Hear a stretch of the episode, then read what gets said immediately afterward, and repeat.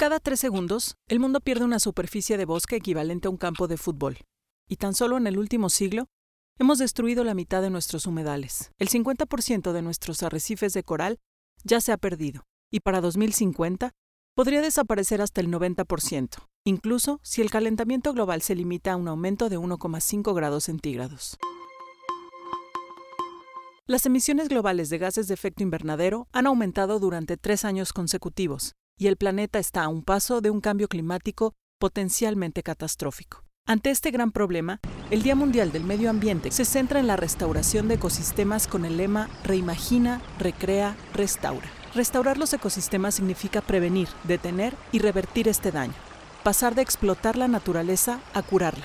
Para ello, y precisamente en este día, arrancará el decenio de las Naciones Unidas sobre la restauración de ecosistemas una misión global para revivir miles de millones de hectáreas, desde bosques hasta tierras de cultivo, desde la cima de las montañas hasta las profundidades del mar.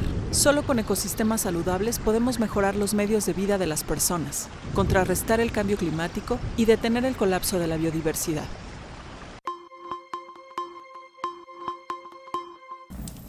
Existe cerca de un 40% de probabilidades de que por lo menos en uno de los próximos cinco años la temperatura media anual del planeta suba temporalmente 1,5 grados centígrados por encima de los niveles preindustriales. Y esas probabilidades aumentan con el paso del tiempo, advierte un nuevo estudio de la Organización Meteorológica Mundial. Según el informe, las estadísticas marcan que es 90% probable que en el periodo 2021-2025 se observe el año más cálido en la historia registrada. Hasta el momento, 2016 ha sido el año más caliente. La naturaleza necesita una inversión de 8,1 billones de dólares de aquí a 2050 para contener exitosamente las emergencias que amenazan al planeta y por ende a la humanidad. Así lo advierte un informe divulgado por el Programa de Naciones Unidas para el Medio Ambiente. Si no financiamos suficientemente las soluciones basadas en la naturaleza, se mermarán las capacidades de los países para avanzar en otras áreas vitales como la educación, la salud y el empleo. Invertir en la naturaleza apoya la salud humana, animal y planetaria, mejora la calidad de vida y crea empleos.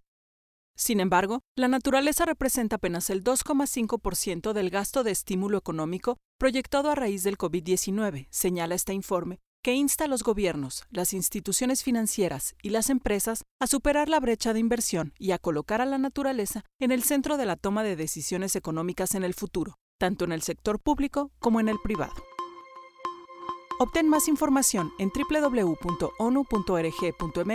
y encuéntranos en nuestras redes sociales como ONU México.